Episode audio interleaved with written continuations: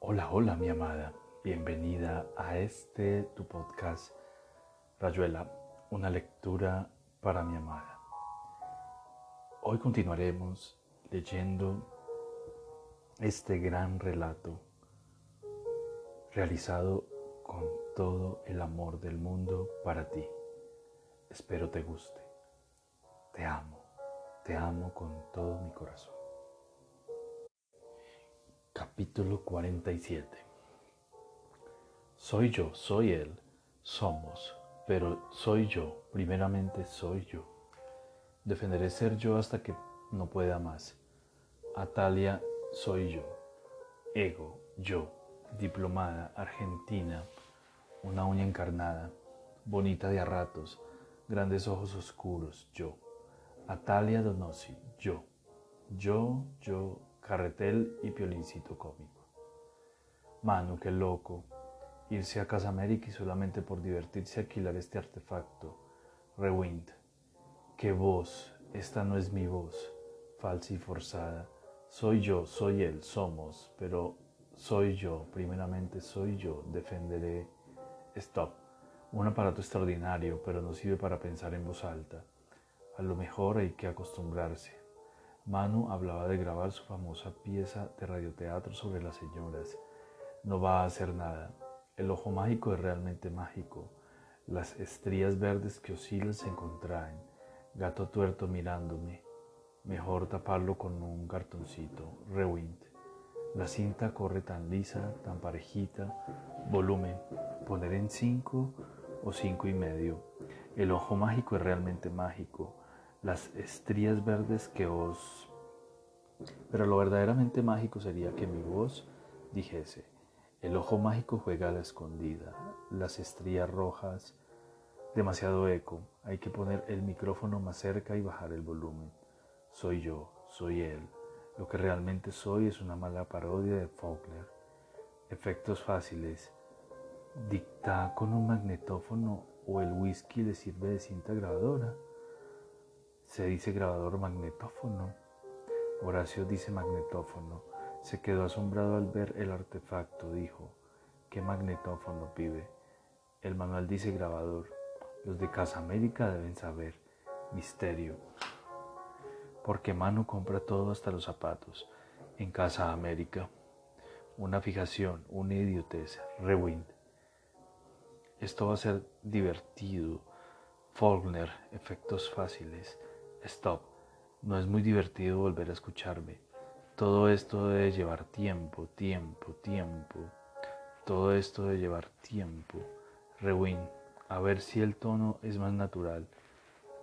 Po, tiempo. Todo esto debe lo único, lo mismo, una voz de nana resfriada. Eso sí, ya lo manejo muy bien. Manu se va a quedar asombrado me tiene tanta desconfianza para los aparatos. A mí, una farmacéutica, Horacio ni siquiera se fijaría. Lo mira uno como un puré que pasa por el colador, una pasta sas que sale por el otro lado, a sentarse y a comer.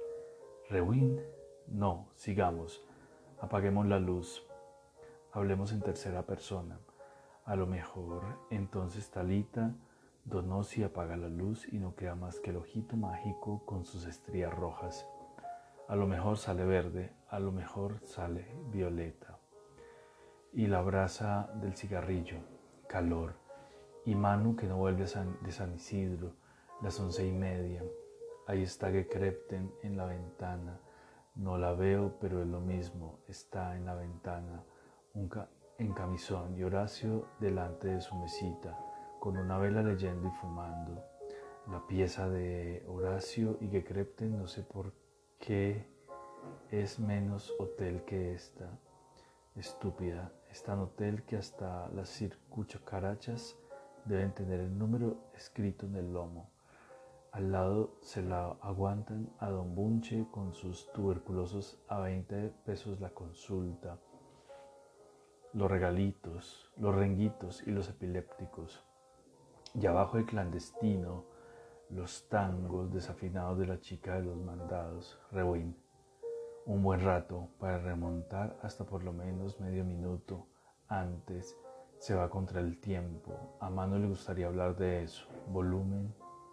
El número escrito en el lomo. Más atrás. Rewind. Ahora. Horacio delante de su mesita con una vela verde. Stop. Mesita, mesita. Ninguna necesidad de decir mesita cuando una es farmacéutica. Merengue puro, mesita la ternura mal aplicada. Y bueno, Talita, basta de pavadas. Rewind, todo, hasta que la cinta esté a punto de salirse. El defecto de esta máquina es que hay que calcular también. Si la cinta se escapa, se pierde medio minuto enganchándola de nuevo. Stop. Justo por dos centímetros, que habré dicho al principio. Ya no me acuerdo, pero me salía una voz de ratita asustada. El conocido temor al micrófono. A ver, volumen cinco y medio para que se oiga bien. Soy yo, soy él, somos, pero soy yo, primeramente. ¿Y por qué cree, por qué, por qué decir eso? Soy yo, soy él, y después hablar de la mesita, y después enojarme. Soy yo, soy él, soy yo, soy él.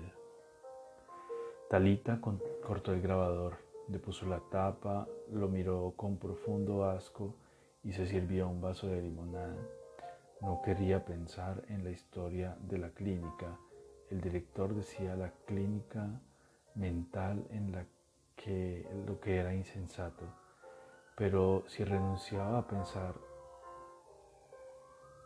en la clínica, aparte de que eso de renunciar a pensar era más una esperanza que una realidad, inmediatamente ingresaba en otro orden, igualmente molesto.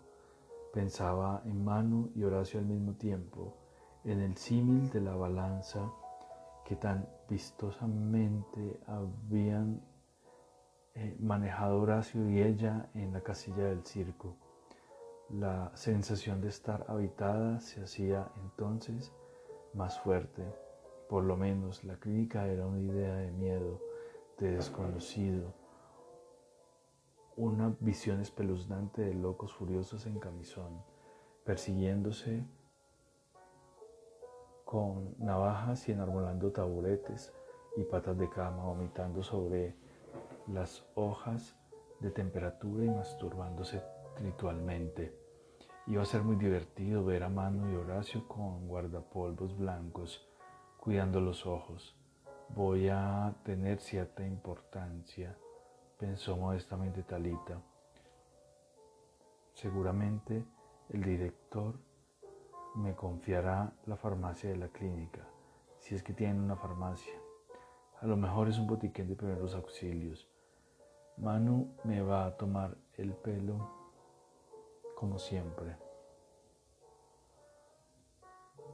Tendría que repasar algunas cosas, tanto que se olvida el tiempo por su esmeril suavecito, la batalla indescriptible de cada día de ese verano, el puerto y el calor. Horacio bajando la planchada con cara de pocos amigos, la grosería de despecharla con el gato Vos tomate el tranvía de vuelta que nosotros tenemos que hablar. Y entonces empezaba un tiempo que era como un terreno baldío, lleno de latas retorcidas, ganchos que podían lastimar los pies. De noche con Horacio y mano mirándola o mirándose, el gato cada vez más estúpido, francamente genial, resolviendo cuentas entre los alaridos del público enloquecido las vueltas a pie comparadas en, las en los boliches para que Manu y Horacio bebieran cervezas. Hablando, hablando de nada, oyéndose hablar sin entre ese calor y ese humo y el cansancio, soy yo, soy él, lo había dicho sin pensarlo, es decir, que estaba más que pensado, venía de un territorio donde las palabras eran como los locos en la clínica. entre amenazadores o absurdos, viviendo una vida propia y exiliada, saltando de golpe sin que nada pudiera atajarlos. Soy yo, soy él, y él no era Manu, él era Horacio, el habitador, el atacante solapado, la sombra dentro de la sombra de su pieza por la noche. La brasa del cigarrillo dibujando lentamente las formas del insomnio. Cuando Talita tenía miedo se levantaba y se hacía un té de tilo y menta 50-50. Se lo hizo, esperando deseosa que la llave de mano escarbara en la puerta. Mano había dicho con alas, las palabras, a Horacio vos no le importase un pito. Era ofensivo pero tranquilizador. Mano había dicho que aunque Horacio se tirara un lance y no lo había hecho, jamás había insinuado siquiera que una de tilo o una de menta, el agüita bien caliente, primer hervor, stop. Ni siquiera en ese caso le importaría nada de ella. Pero entonces, pero sí no le importaba porque estar siempre ahí en el fondo de la pieza fumando o leyendo, estar soy yo, soy él, como necesitándola de alguna manera, Sí, e, sí, era exacto, necesitándola, colgándose de ella desde lejos como en una succión desesperada por alcanzar algo, ver mejor algo, sé mejor algo. Entonces no era, soy yo, soy él, entonces era al revés. Soy él porque soy yo. Talita suspiró levemente satisfecha de su buen raciocinio y de lo sabroso que estaba el té. Pero no era solamente eso, porque entonces hubiera resultado demasiado sencillo. No podía ser, para algo está la lógica, que Horacio se interesara y a la vez no se interesara. De la combinación de las dos cosas debía salir una tercera, algo que no tenía nada que ver con el amor, por ejemplo. Era tan estúpido pensar en el amor cuando el amor era solamente mano, solamente mano hasta la consumación de los tiempos, algo que estaba del lado de la casa, de la búsqueda, o más bien como una expectación terrible, como el gato mirando al canario inalcanzable, una especie de congelación del tiempo y del día, un agazapamiento, terrón y medio, olorcito a campo, un agazapamiento sin explicaciones de este lado de las cosas, o hasta que un día Horacio se dignara hablar, irse, pegarse un tiro, cualquier explicación, materia sobre la cual imaginar una explicación. No es estar ahí tomando mate y mirándolos, haciendo que Manu tomara mate y lo mirara, que los tres estuvieran bailando una lenta figura interminable. Yo, pensó Talita, debería escribir novelas, se me ocurren ideas gloriosas. Estaba tan deprimida que volvió a enchufar el grabador y cantó canciones hasta que llegó Traveler. Los dos convinieron en que la voz de Talita no salía bien y Traveler le demostró cómo había que cantar una vacuala. Acercaron el grabador a la ventana para que Gekrepten pudiera juzgar imparcialmente, y hasta Horacio sí estaba en su pieza, pero no estaba que Krepten encontró todo perfecto y decidieron cenar juntos en lo de Traveler funcionando, fusionando un asado frío que tenía Talita con una ensalada mixta que Krepten produciría antes de trasladarse enfrente.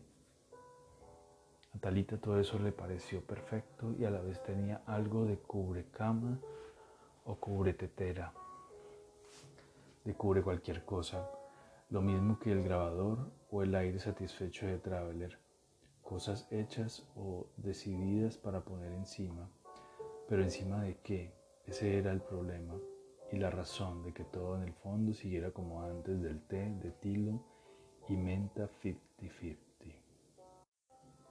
Capítulo 110. El sueño está compuesto como una torre formada por capas sin fin que se alzarán y se perderán en el infinito o bajarán en círculos perdiéndose en las entrañas de la tierra. Cuando me arrastro en sus ondas, la espiral comenzó y esa espiral era un laberinto. No había ni techo ni fondo, ni paredes ni regreso, pero había temas que se repetían con exactitud. Anaisnin Winter of Artifice. Capítulo 48 Al lado del cerro. Aunque ese cerro no tenía lado, se llegaba de golpe y nunca se sabía bien si ya se estaba o no. Entonces más bien cerca del cerro, en un barrio de casas bajas y chicos discutidores. Las preguntas no habían servido de nada. Todo se iba estrellando en sonrisas amables, en mujeres que hubieran querido ayudar pero no estaban al tanto. La gente se muda, Señor. Aquí todo ha cambiado mucho. A lo mejor si va a la policía, ¿quién le dice? Y no podía quedarse demasiado porque el barco salía al rato nomás. Y aunque no hubiera salido en el fondo, todo estaba perdido de antemano. Las averiguaciones las hacía por las dudas, como una jugada de quiniela o una obediencia astrológica. Otro bondí de vuelta al puerto y a tirarse en la cucheta hasta la hora de comer. Esa misma noche, a eso de las dos de la mañana, volvió a verla por primera vez. Hacía calor y, y en el Camerone, donde ciento y pico de inmigrantes roncaban y sudaban, se estaba peor que entre los rollos de soga bajo el cielo aplastado del río con toda la humedad de la rada pegándose a la piel. Oliveira se puso a firmar sentado contra un mamparo, estudiando las pocas estrellas rasposas que se colaban entre las nubes.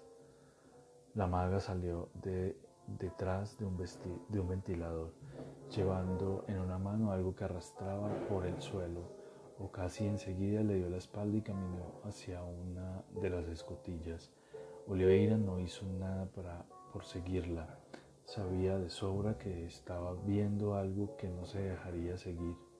Viendo, pensó que sería alguna de las pitucas de primera clase que bajaban hasta el mugre de la proa. Varias de eso que llamaban experiencia o vida. Cosas así. Se pareció mucho a la maga, era evidente, pero lo más del parecido lo había puesto él, de modo que una vez que el corazón dejó de latirle como un perro rabioso, encendió otro cigarrillo y se trató a sí mismo de cretino incurable. Haber creído ver a la maga era menos amargo que la certidumbre de que un deseo incontrolable la había arrancado del fondo de eso que definían como subconsciencia y proyectado contra la silueta de cualquiera de las mujeres de a bordo. Hasta ese momento había creído que podía permitirse el lujo de recordar melancólicamente ciertas cosas, evocar a su hora y en la atmósfera adecuada determinadas historias, poniéndoles fin con la misma tranquilidad con que aplastaba el pucho en el cenicero. Cuando Traveler le presentó a Talita en el puerto, tan ridícula con ese gato en la canasta, y un aire entre amable y Alida Valle, volvió a sentir que ciertas remotas semejanzas condensaban bruscamente un falso parecido total, como si de su memoria aparentemente también compartimentada se arrancara de golpe un ectoplasma capaz de habitar y completar otro cuerpo y otra cara, de mirarlo desde fuera con una mirada que él había creído reservada para siempre a los recuerdos en las semanas que siguieron, arrasadas por la abnegación irresistible de Krepten y el aprendizaje del difícil arte de vender cortes de casimir de puerta en puerta. Le sobraron vasos de cerveza, y etapas en los bancos de las plazas para dissecar episodios. Las indagaciones en el cerro habían tenido el aire exterior de un descargo de conciencia, de encontrar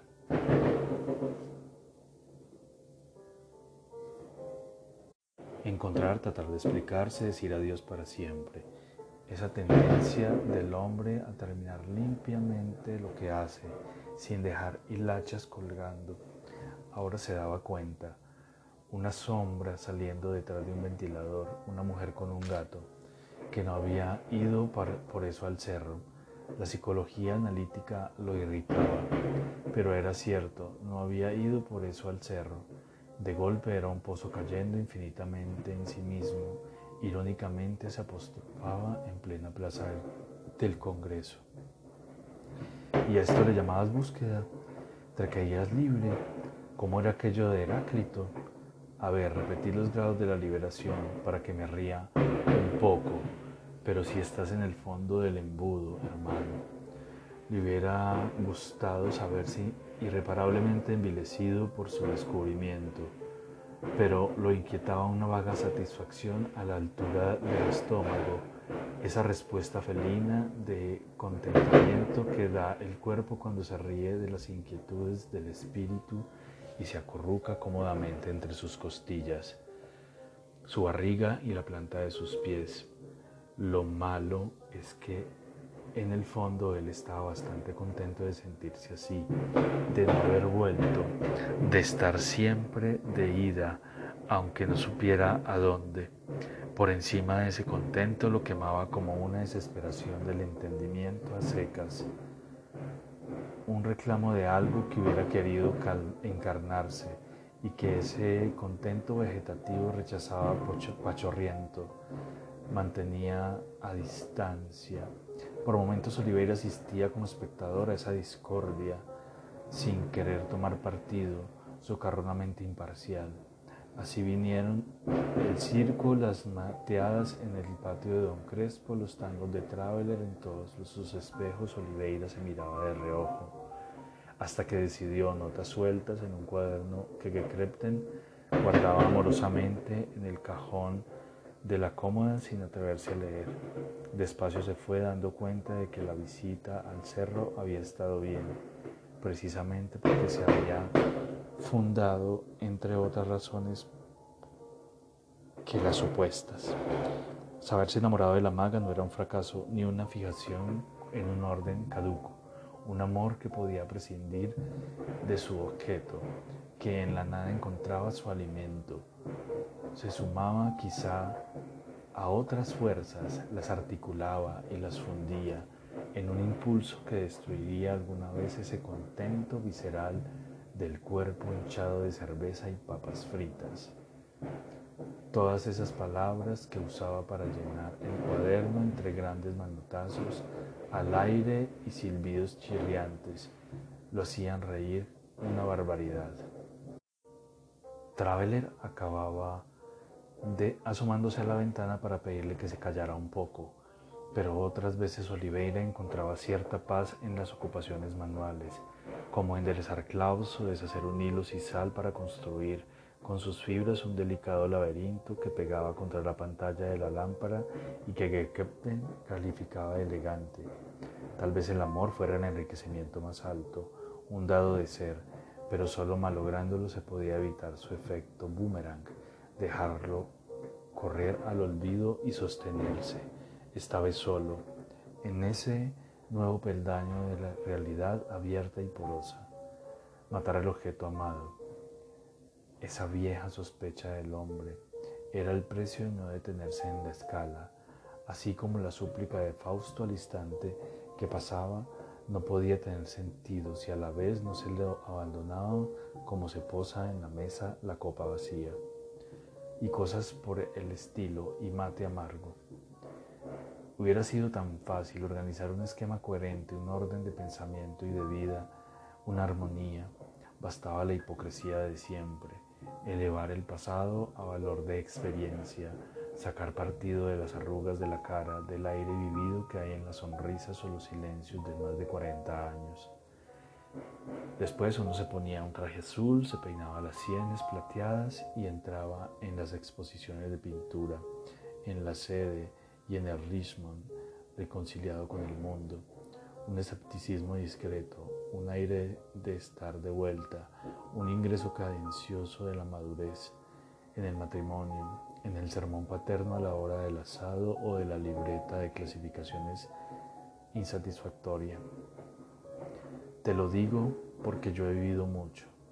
Yo que he viajado, cuando yo era muchacho, son todas iguales, te lo digo yo. Te hablo por experiencia, mi hijo. Vos todavía no conoces la vida.